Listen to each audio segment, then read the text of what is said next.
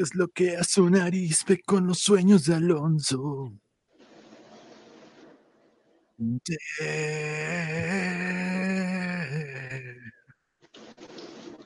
es lo que hace un arispe con sus sueños de cama?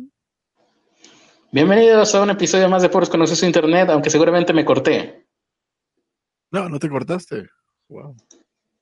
Bueno, les advierto a la gente que nos está escuchando que muy seguramente me voy a cortar a lo largo de la transmisión, no por problemas de autoestima, sino porque creo que está fallando mi internet. ¿Se escuchó todo lo que acabo de decir? Sí, y vamos, Crita, la solución no es cortarse. La solución es pegarse a uno mismo. Toma, idiota, ¿por qué, ¿Por qué comes tanto? Ah. Eh, ¿Ya lo escucharon? Eh, sí, pero si es para por el internet, no, no, no es que bueno que te cortes por el internet. ¿eh? Ok. Eh, no sé si me estoy escuchando porque yo a Ernesto no. Ernesto, ¿me estás escuchando? Sí. Yo a ti no. O sea, escuché el sí, pero todo lo anterior no. Hay un problema aquí. Eh, pero bueno, tratemos de fluir. Mi nombre es Carlos Arispe, ustedes ya lo saben, y conmigo se encuentra Ernesto de la Vega. Hola, ¿qué tal? Yo soy Ernesto de la Vega, y díganos en el chat quién es el que está cortando. Y me imagino que Carlos no me está escuchando en este momento, así que diré que es puto. Poquito, te estoy escuchando poquito nada más. Y que tiene una adicción a revisar mi pantalón y sorber sorber. Hasta ahí escuché. Bueno. Pues vamos a ver quién está en el chat.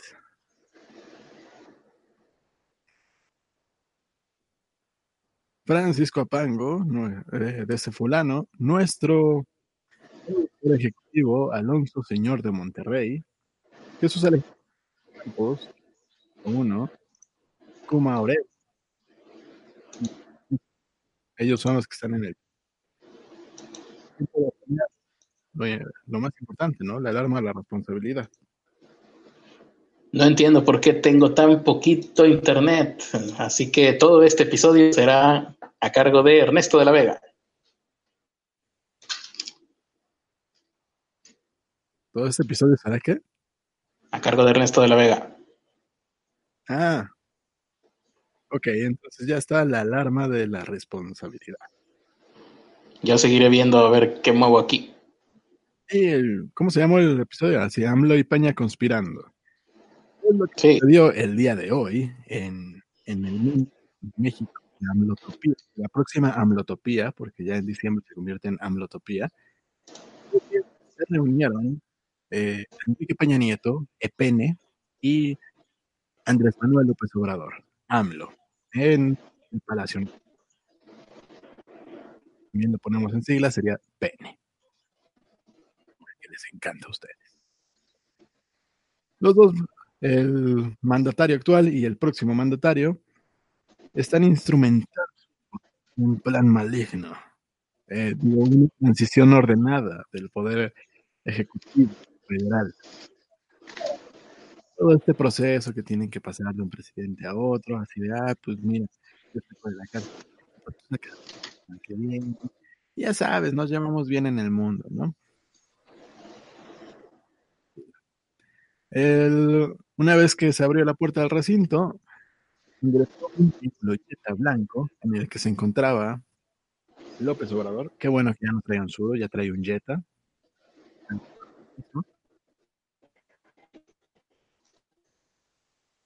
Y bueno, ¿qué fue lo que pasó ahí? Se dieron varias declaraciones, entre ellas que...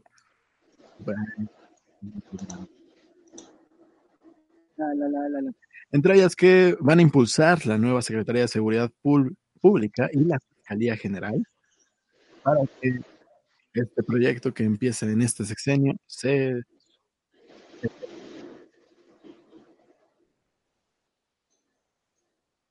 y pues ya es todo. Eh, veo que ya terminaste. no sé si yo me estoy escuchando ahorita. Sí. Ah, porque aquí ese fulano dice que se corte Ernesto. A ver, que nos digan en el chat si todo lo que acaba de decir Ernesto se escuchó todo. Bueno, hay que nos diga alguien en el chat. No sé si me estoy escuchando yo, Ernesto. ¿Estás escuchando mi hermosa voz o te la estás perdiendo? Sí, estoy escuchando tu hermosa voz. Bueno, eh, de todo lo que dijiste, creo que solamente escuché el 40%. De ese fulano dice que yo me escucho bien. Y que Ernesto se está cortando un poco. A lo mejor entonces eres tú el que se está cortando desde un principio. Ah, se cortan los dos, dice Carlos Gómez. Ahora que recuerdo, Carlos Gómez no es confiable. Ah. Entonces necesito que entres a la cuenta de PKI para que yo me pueda salir. Mm, deja ver si puedo hacer eso. Eh, bueno, eh, es que no sé si fui yo el que te perdió o, todo el mundo en general en el, en el chat. Pero bueno, ay, vamos a ver si se puede. ¿Para qué? Para que puedas volver a entrar y ver si es eso. Exactamente. Ok, estoy tratando, estoy tratando. ya casi, ya casi. Recuerden que yo no puedo hacer dos cosas al mismo tiempo. Y esto es un gran reto para mí. Mientras. La, la, la, la, la, la, la, la, la, Mientras tanto, Ernesto va a cantar. Eh, Ahí estamos. Ya estoy otra vez yo aquí. Díganme si se escucha. Ya puedes intentar salirte, Ernesto, en cuanto tú quieras. Y bueno, gente del chat. Mm, voy a hacer de cuenta que sí me están escuchando fluidamente y voy a decir lo que quise o lo que debí de haber dicho al inicio de este episodio. El día de hoy es un especial de conspiranoia, bueno, de conspiración. Y conspiración es el título de este episodio porque AMLO y EPN, Enrique Peña Nieto, se reunieron para conspirar, obviamente. El truco en este título es que conspirar significa respirar juntos. Así que por el simple hecho de estar en el mismo lugar físicamente, pues sí, ya estaban conspirando. No hay ningún engaño en este título, no es ningún clickbait, pero sí fue hecho con, con mucha, mucho ingenio por parte de quien escribió este título.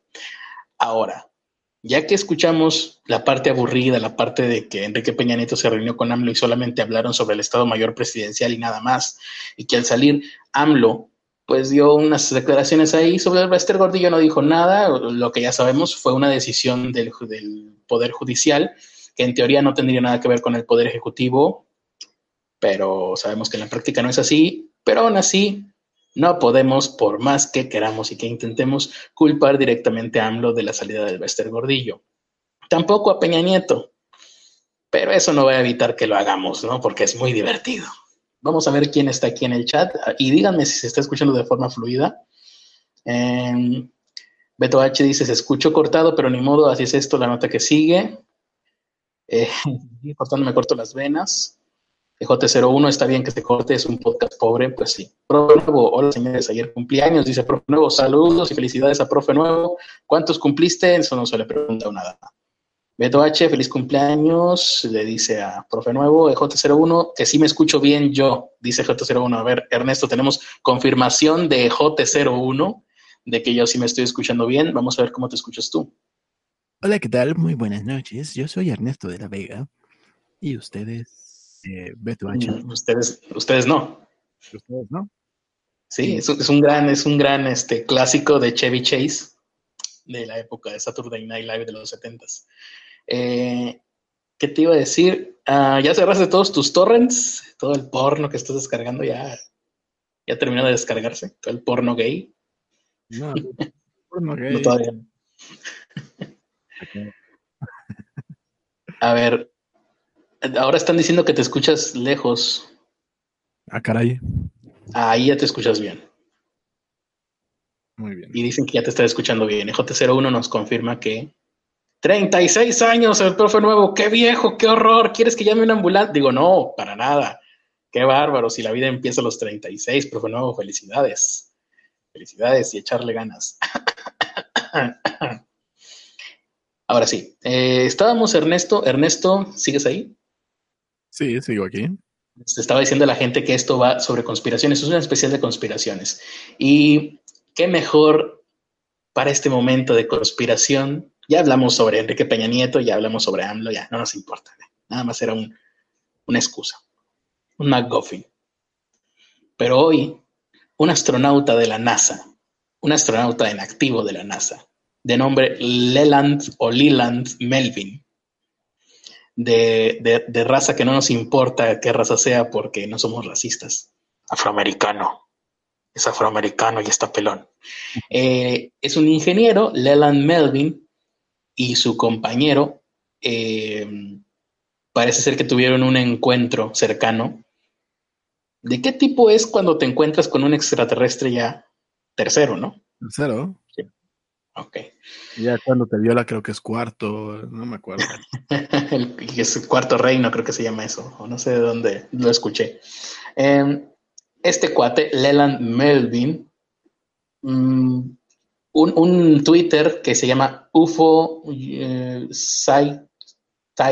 X, o sea, creo que muy oficial no es, o sea, ni siquiera para ser ufólogo es oficial.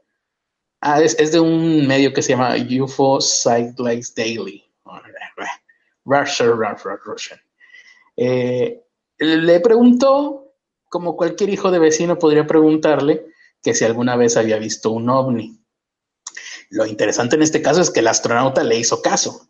Generalmente no suele ser así, porque es un astronauta hablar de ovnis es como si un piloto de aviación hablara sobre gremlins que se meten al avión a a destrozar la maquinaria.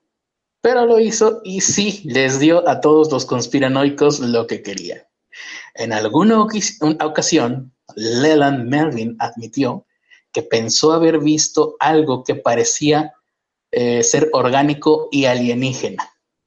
Estaba flotando fuera del compartimento de carga. Eh, su compañero Randy y él llamaron a tierra, estaban en, pues yo me imagino que en una estación espacial, no sé ahorita que habrá en el espacio, llamaron a Tierra para preguntar qué podría ser. Primera cosa extraña. A mí más bien me, parecería que desde Tierra deberían de haberles llamados a ellos para ver qué era lo que podría ser lo que estaba ahí arriba con ellos. Desde Tierra les dijeron que era hielo que se había desprendido de las mangueras de refrigeración, eh, de ahí de la nave, de algún lugar. Eh, pero ya Em, la segunda parte del tweet, que es lo, según, lo que les acabo de leer, ya no importa, porque la primera parte del tweet dice literalmente, em, pensé, en algún momento pensé que había visto algo orgánico de apariencia alienígena flotando, em, ¿cómo que? Alienígena flotando en el compartimento de carga. Hasta ahí es la, Mm, lo que nos interesa a nosotros, la afirmación que él ha hecho.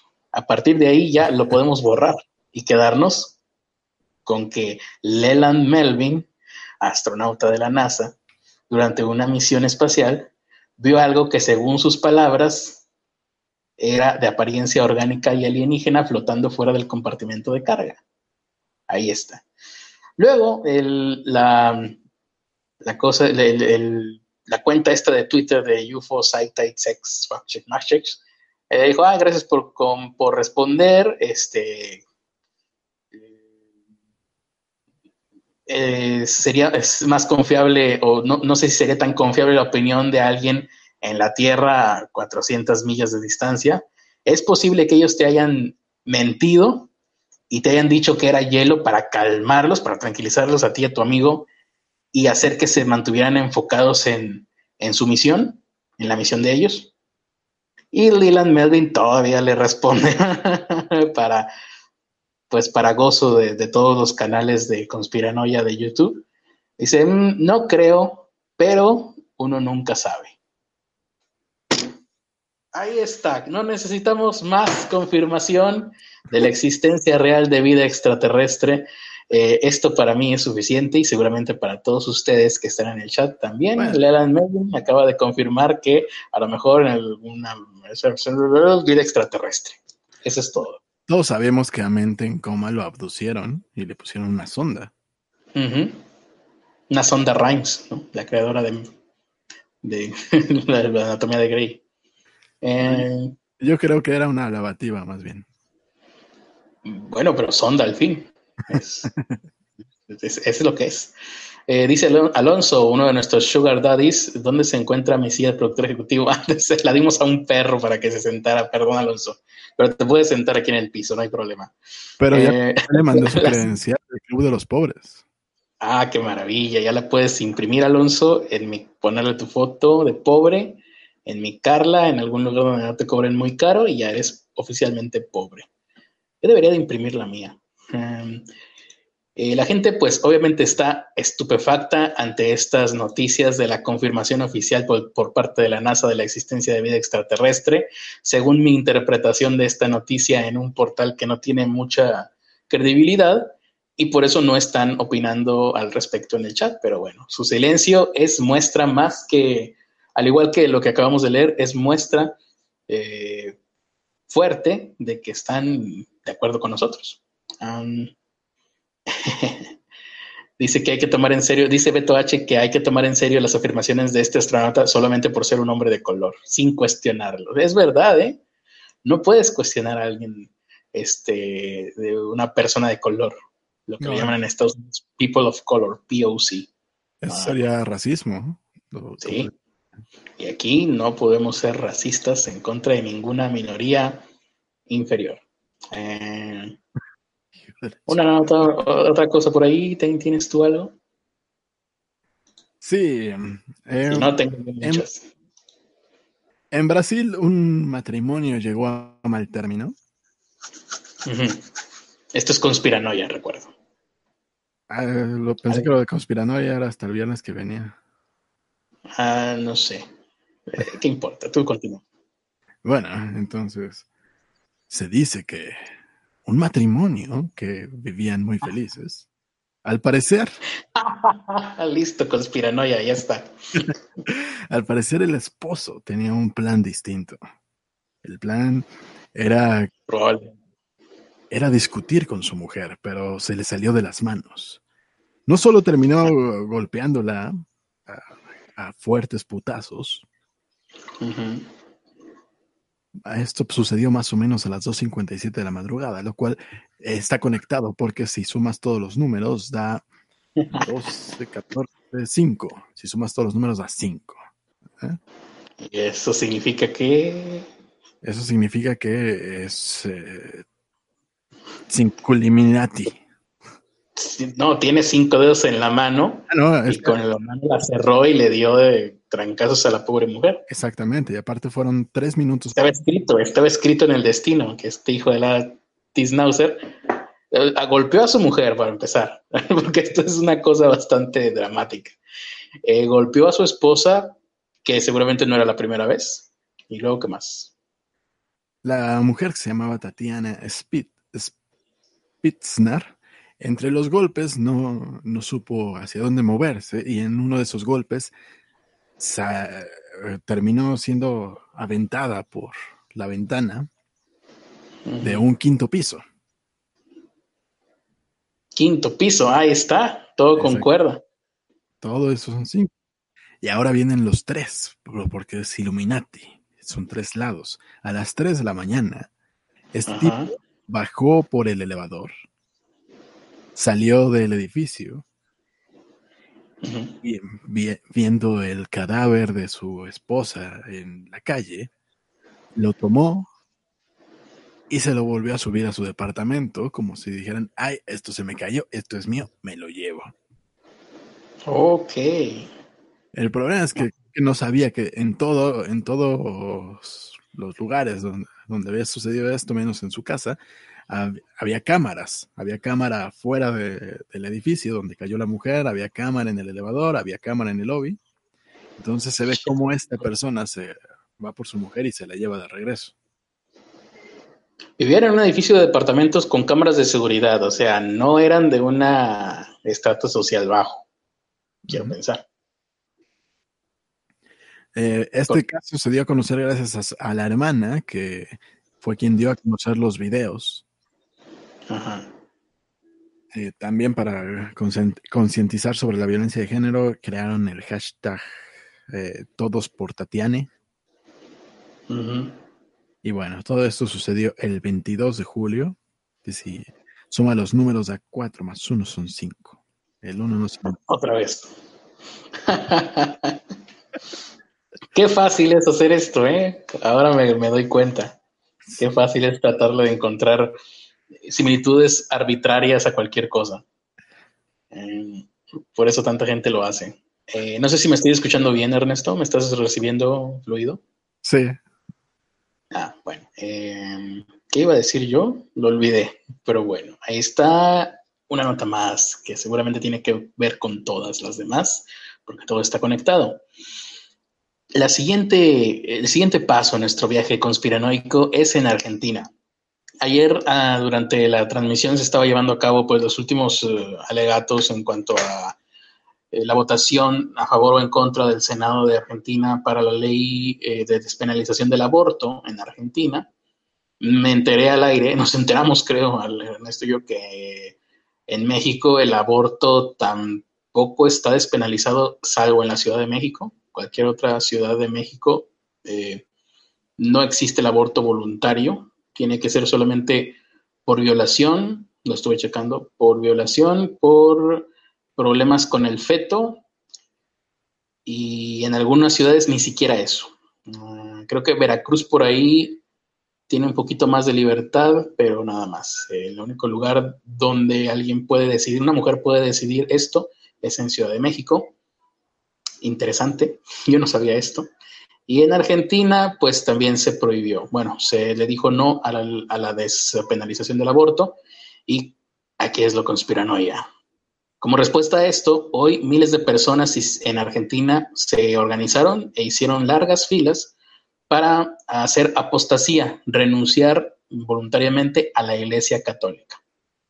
Eh, la Iglesia Católica en Argentina va a perder muchos feligreses, y pues nada más, sí, y, tiene mucho sentido porque siempre me he preguntado eh, por qué razón la afiliación a la iglesia tiene que hacerse tan pequeño, ¿no? Te bautizan a los meses de nacido y luego ya está, ya estás ahí. Y pues yo nunca he preguntado, nunca me he informado en cuanto al trámite de apostasía, pero pues es algo que generalmente uno nunca se plantea a lo largo de su vida. Eh, dice aquí una de las personas que estaban en este movimiento eh, que es un acto, simplemente un acto de desafiliación, como si a una edad temprana los hubiesen anotado, dicen aquí uno de los argentinos, nos hubiesen anotado en algún club, como fan de algún club, o algún partido político con el que de adultos no coincides, lo cual es, pues, eh, efectivamente así es. Y tiene la misma validez ser fan o hincha de algún club que pertenecer a una religión, una u otra, cualquiera que ésta sea. Para fines prácticos, ¿no? ya cada quien en su interno le dará el valor que quiera. ¿Sí me decías? Aquí, lo interesante es, uno, esto surge como una reacción hacia, hacia la ley que obviamente fue castigada por prejuicios que tienen que ver más con, con la mentalidad y con la religión de las personas que tomaron esa decisión. Y la otra es, es interesante porque es el país de donde viene el Papa. El actual Papa, sí. Sí, y en general creo que eh, cuando el Papa actual Francisco fue elegido, estuve monitoreando algunas eh, estaciones de radio de Argentina y la respuesta fue entre tibia y, adversa, la, reacción, mejor dicho. Eh, algunos sí se alegraron, pero pues eran medios de comunicación de derecha o incluso alguna radio episcopal, donde la gente pues sí se emocionaba y pero no, en el resto de radios comerciales sí era como, mm, a ver que ahora responda por todos los, eh, los nietos desaparecidos, ¿no? De las abuelas de Plaza de Mayo y todo esto, toda la, dictadura que hubo, las desapariciones de, infantes, de bebés, etcétera. Pero bueno, cosa que no pasó. Ah, y pues ahí está, hay una, hay una, ¿cómo llamarle? Una apostasía multitudinaria en Argentina en estos momentos, lo cual me agrada, me agrada este movimiento. Y entonces yo... ¿Dice cuántos fueron en algún lado? Pues no, nada más mencionan miles de personas, pero pues tampoco hay como que... No he visto, no he alcanzado a ver imágenes todavía. Eh, ahora, yo, pues, como les decía ayer, ¿no? Sonará extraño que una persona tan atractiva físicamente como yo, atlético y con mi potencia sexual, nunca se haya, nunca haya tenido la necesidad de informarse sobre el aborto y cosas de este tipo. Es increíble, pero sucede, ¿no? Eh, y yo pensé que no estábamos tan mal en México respecto a este tema. Me pregunto si no es hora de empezar a, ponerlo sobre la mesa también, porque por lo que se ve estamos igual que Argentina. Pues sí, pero eh, es que es, bien diferente la mentalidad de las tres ciudades, de Ciudad de México, Guadalajara, Monterrey, a, a, las demás donde sí está predominando un pensamiento más católico, por ejemplo Querétaro, por ejemplo Guanajuato, que son ciudades eminentemente mojigatas, digo, católicas. Sí, conservadores.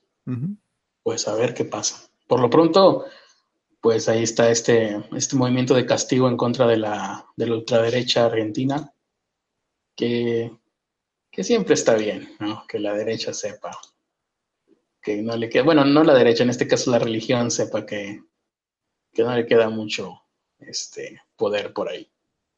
Ah, una nota tienes tú por ahí, yo tengo una más de... Ah, bueno, tengo una que se relaciona.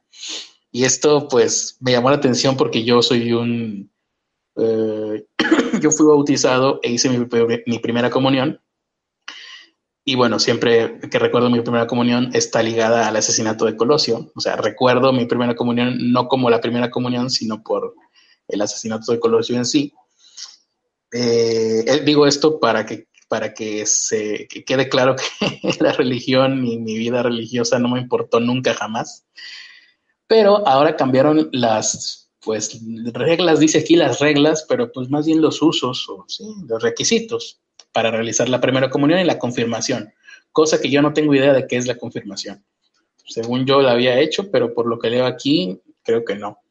Eh, antes, cuando yo era niño, pues la Eucaristía, ¿no? ¿Cómo le llamaban? Eh, la Eucaristía es la, la comunión. Eh, y las clases para hacer la primera comunión eran la... Nunca hice mi primera comunión. ¿Cómo? Nunca hice primera comunión. Ah, ok. No, pero estoy tratando de recordar cómo se llamaban esas clases que nos daban. ¿Clases de qué demonios? Catecismo. Bueno, las, clases. Catecismo, catequesis. Catecismo, exactamente. El catecismo, pues en mi época yo creo que eran como unos que tres, cuatro meses, si acaso. Ahora creo que es un año, ¿no? Y era muchísimo. En, ahora, ahorita, pues parece, sí. Eh, el catecismo, por cierto, a mí me lo daban en una iglesia, en una, en mi escuela que era escuela católica. Entonces era como parte de la vida escolar. Me imagino yo que las personas por fuera tendrán que tomar clases de catecismo pues directamente en las eh, iglesias o no sé. Y dices tú que ahora es un año. Bueno, ahora cambió y para hacer la primera comunión los niños van a tener que ir dos años a catecismo. Lo cual significa que la cantidad de personas o niños, en este caso, que van a hacer la primera comunión, van a disminuir. Pues sí tengo que prepararme en la escuela, hacer las tareas, quizás hacer alguna actividad deportiva, ahora están dando inglés incluso, y aparte dos años de Eucaristía, no la, digo, de catecismo, no la friegues. Ah, deja, deja de lo que tienen que hacer de por sí, o sea, ¿quién, quién los va a llevar? Pues sí. Porque casi el, problema de, de, de muchos niños, ¿no? Pues no tienen, no tienen quien los lleve a hacer algunas actividades la, la ciudad no está, las ciudades no están con lo mejor en seguridad en los últimos años. pues terminan haciendo puras actividades dentro de casa, como jugar videojuegos o jugar porno o cosas por el estilo. Oye, los, la niñez ahora está mejor que antes entonces. Eh, la, la, comunión ahora los niños la hacen, bueno, como siempre, a los nueve años. Eh, y la confirmación, que yo pues no sabía que eso existía, es a los 12 años. Entonces yo no hice nada de eso. Eh, bueno, para la, la, confirmación, agárrate porque son tres años de pues clases o de, pues sí, eh, preparación, ¿no? no sé si en este caso también se llame eh, catecismo, pero ahí está. Confirmación era la, de, la que se hacía a los tres años, ¿no? Y era nada más para las niñas. Según yo sí, pero pues ahora dice que a los 12, confirmación, edad mínima para recibir la confirmación. No, pues no. Creo, que por ahí están moviendo las cosas para, para que se acerquen a la iglesia niños preadolescentes, no sé con qué intenciones, pero no me hacen pensar muy bien. No, no, no. Eh, ahora, respecto a esto, ¿quién fue el que dijo esto? Cardenal Carlos Aguilar.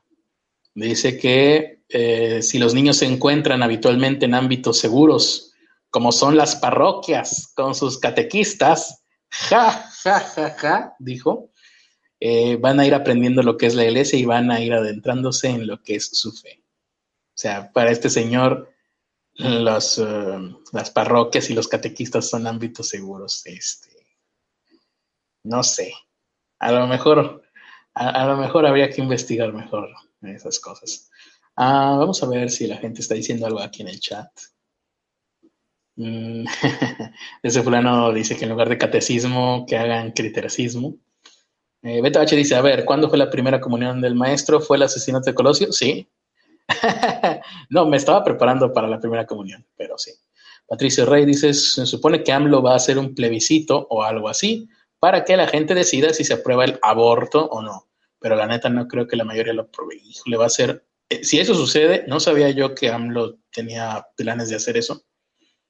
Si eso sucede, la grieta que les había vaticinado yo, olvídense, va a ser grieta, va a ser zanja horrenda, va a ser acantilado en México entre derecha e izquierda. Sí, eh, creo que eh, esa es una pésima elección. Por algo se eligen a los representantes para, porque no se puede confiar en, el, en la gente, en los prejuicios que tiene la gente. Y bueno, yo no tenía idea de que fueran a hacer un plebiscito para eso. Changos. La alarma de la responsabilidad. La alarma de la responsabilidad también le dio miedo y se cayó inmediatamente ante la idea de plebiscito por el aborto. No, pues de una vez podríamos ir dividiendo el país en dos y formando la, ¿cómo se llamaba? La, República del Río Grande. Y ya allá ustedes, pues no sé, ¿cómo, cómo les gustaría llamarse? República del... Pues eh, creo que nos, va a tocar a huevos ser Amlotopía, porque aquí va a estar. Amlotopía, sí es cierto, va a ser Amlotopía y República del Río Grande. En lo que antes, se, la antigua Unión Mexicana se va a conocer ahora. Mm, dice Aurel Kuma, alabado sea el dios de los pectorales y hermosos. Idiota.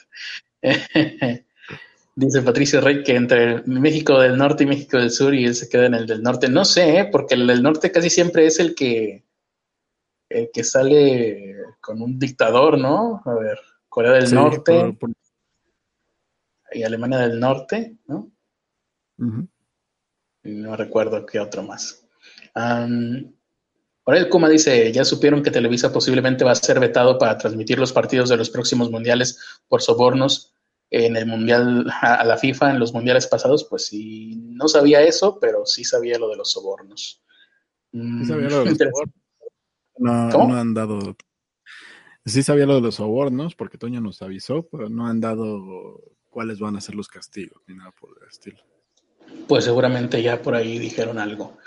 Bueno, pues se nos quedaron en el tintero algunas cosas conspiranoicas, pero ya hay que ir terminando esto porque hoy vas a tener una transmisión eh, de Mujercitas, Ernesto. ¿Cómo? ¿Vas a tener transmisión hoy de lectura aburrida? Sí, hoy va a haber transmisión de lectura aburrida, pero antes de hablar de eso, quiero presentar a los productores ejecutivos. Muchas gracias por confiar en nosotros y convertirse en nuestros Patreons. Recuerden, patreon.com diagonal PCAI. Puesto ese dentro de la misma presentación. Ella es Teresa Martínez, nuestra productora ejecutiva.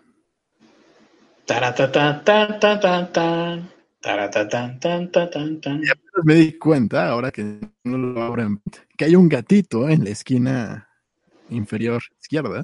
¿Nunca lo habías visto? No. claro que sí. Pensé que tú se lo habías puesto. No. o sea, fácilmente te pueden poner ahí alguna mentada de madre y igual no te das cuenta. Probablemente. Y de todas formas la pondría. Pues, lo único que no pondría son encuerados. Ajá. Y hablando de encuerados, ¿quién es el próximo?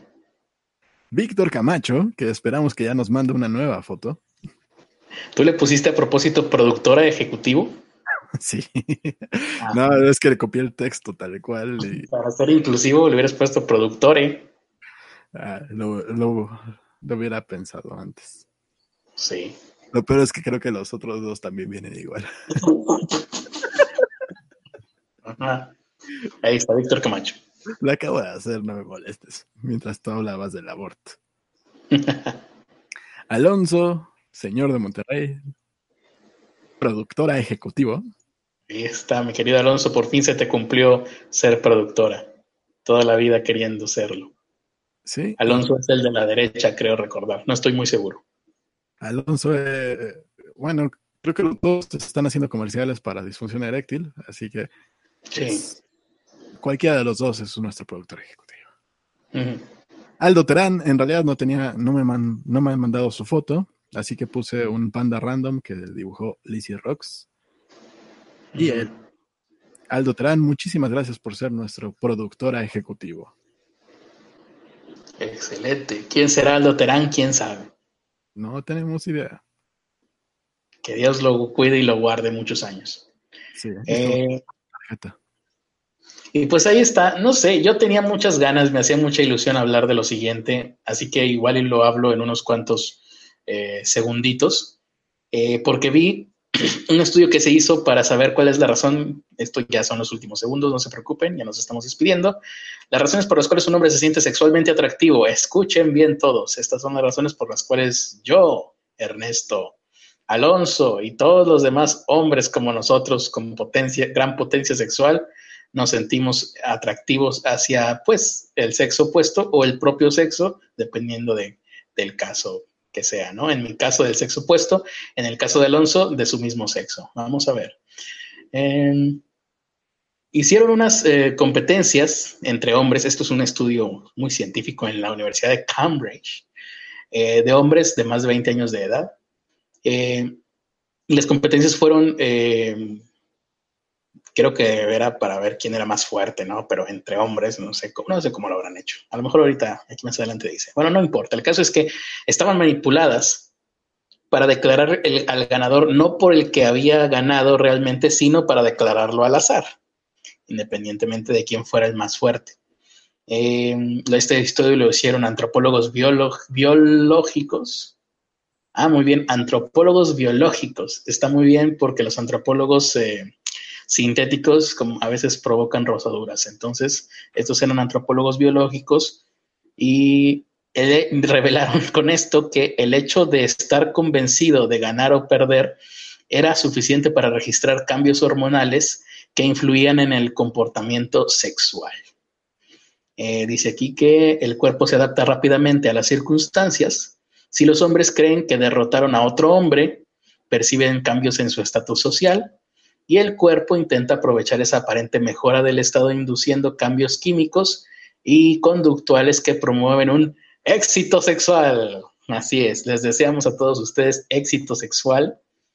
Este, este podcast eh, a partir de ahora va a promover el, así como el éxito, los, uh, esta nueva, bueno, no nueva, esta oleada que ha habido de, de gente emprendedora que promueven el éxito empresarial.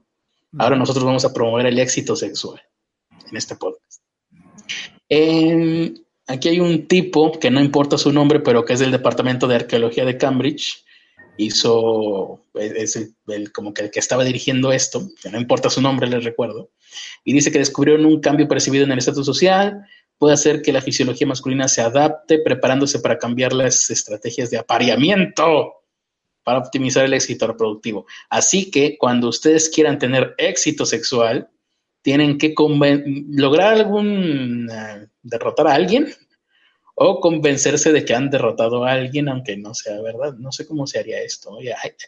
esto tiene mucha, mucha eh, área de oportunidad para estudiar cómo eh, aprovechar esta característica de los hombres, pues no sé, para marketing o algo así. Me imagino que ya se había aprovechado, pero ahora pues con conocimiento de causa. Tienen el potencial para venderlo en libros de autoayuda.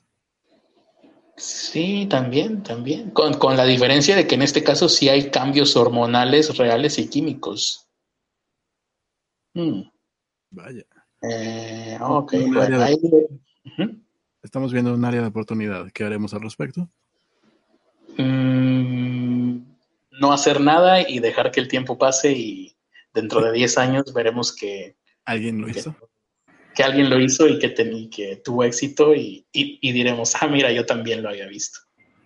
Sí. Así como tantas otras cosas. Mm, dice aquí, el, bueno, finalmente el sistema endocrino que controla las hormonas responde a los cambios situacionales. Dice que la testosterona y sus eh, efectos psicológicos pueden fluctuar de forma rápida y oportuna. Muy bien, me gusta eso, me gusta. Me gusta tener más testosterona. Todos testosterona para todos a partir de ahora. Y bueno, pues así nos despedimos así con esta última información. Recuerden, éxito sexual a todos ustedes y los dejo con la voz de Ernesto de la Vega, que es el que dice siempre las últimas palabras, que son las más importantes. Eso. Muchas gracias por habernos eh, escuchado. Y las redes sociales de Carlos, Carlos Arispe 35 en Twitter, Instagram y YouTube. Y en Facebook, Carlos Arispe FB. Recuerden que en la descripción está el link al, al sorteo, concurso, como quieran llamarle, para que se ganen mercancía de nosotros totalmente gratis. Sin pagar un solo peso. Lo único que tienen que hacer son acciones sociales de dar un follow, dar suscribir. Y dar un follow a mi cuenta, ¿no? Darnos un follow. no, darnos follow. Y bueno, las mías, Ernesto de la Vega en Twitter y Diagonal Ernesto H de la Vega en todas las demás. Muchísimas gracias por habernos acompañado. Y creo que las palabras más importantes, no sé si ya se las merezcan o no.